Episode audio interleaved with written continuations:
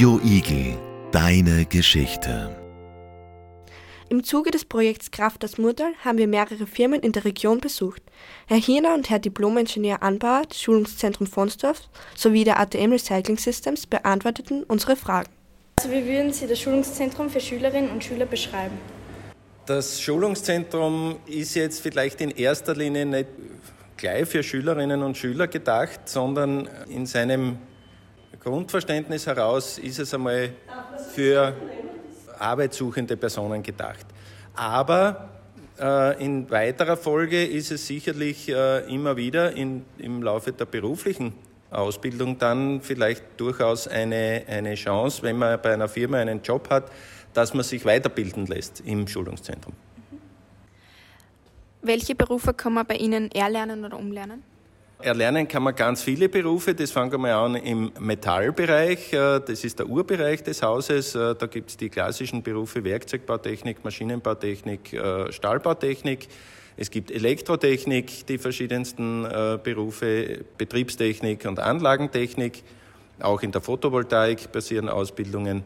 Bürobereich gibt es Ausbildungen im, im, in den verschiedensten Ausformungen im Tourismus, also Restaurantfachkraft, äh, Koch, Kellner und äh, Hotel- und Gastgewerbeassistent.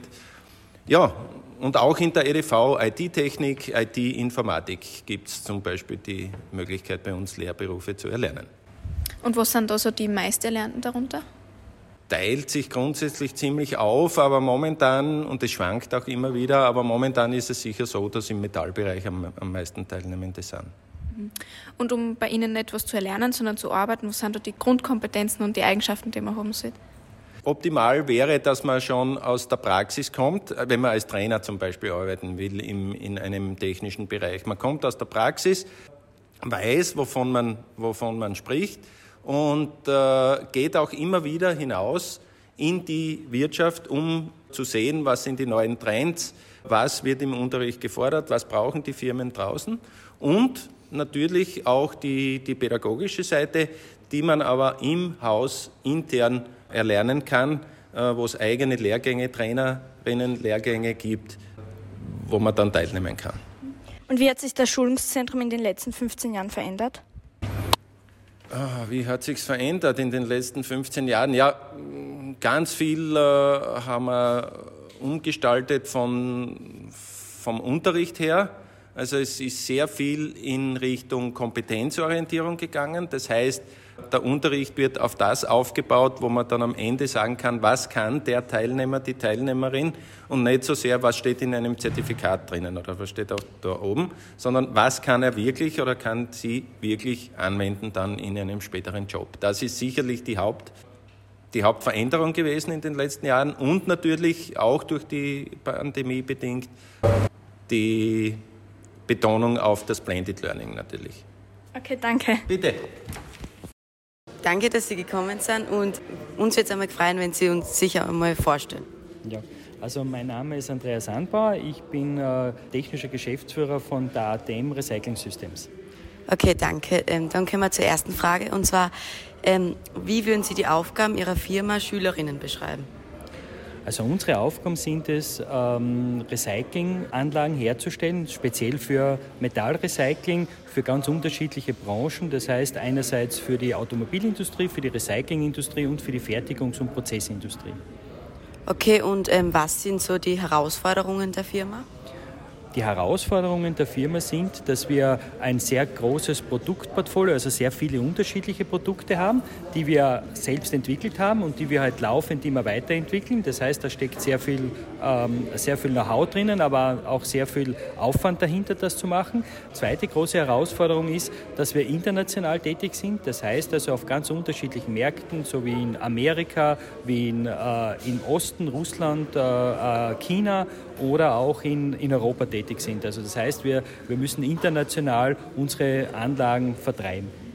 Okay, und was wird genau recycelt? Also wir stellen Anlagen her, die Metallrecycling machen. Das heißt beispielsweise, um es einmal einfach zu erklären, zum Beispiel in der Automobilindustrie, wo die Karosserien gebaut werden, werden praktisch Bleche gestanzt, Diese Standsabfälle werden über Förderbänder dann zu unseren Anlagen, die wir, ähm, die wir herstellen, geliefert und dort werden dann diese äh, Standsabfälle zu Paketen gepresst und dann weiter wieder in den, äh, in den Kreislauf zurückgebracht, das heißt wieder zu den Metallherstellern gebracht, die diese äh, Pakete dann wieder einschmelzen. Okay, dann kommen wir zu Corona und zwar, ähm, wie war die Corona-Pandemie bezüglich Ihrer Famili äh, Firma? Ähm, ja, war im ersten Moment natürlicherweise sehr schwierig, weil wir ähm, einerseits international tätig sind, wie ich schon zuvor gesagt habe, damit halt die, gesamten, die gesamte Reisetätigkeit äh, nicht möglich war. Wir haben uns aber Schritt für Schritt auf diese Thematik eingestellt und haben dann relativ schnell wieder mit einem erhöhten organisatorischen Aufwand auch wieder unsere Kunden äh, unterstützen können. Also das war der eine große Punkt. Der zweite große Punkt war natürlicherweise auch intern, da wir äh, Regeln festlegen haben müssen, damit wir vom, äh, von dieser Corona-Pandemie nicht zu stark betroffen, äh, betroffen wären. Ähm, das haben wir auch relativ gut hinbekommen, aber wir haben in der Zwischenzeit schon das eine oder andere Mal Themen gehabt, wo sehr viele Mitarbeiter ausgefallen sind und wir dadurch äh, Probleme dann in der Produktion gehabt haben und auch in der Lieferung unserer Anlagen. Im Großen und Ganzen muss ich sagen, ist die Pandemie an uns relativ, haben wir die Pandemie sehr gut gemeistert und haben eigentlich nur ganz kurzzeitig einmal äh, Kurzarbeit äh, gehabt, aber die meiste Zeit haben wir eigentlich den Betrieb voll aufrechterhalten können, auch während der Pandemie. Vielen Dank. Radio Igel. Radio Igel, deine Geschichte.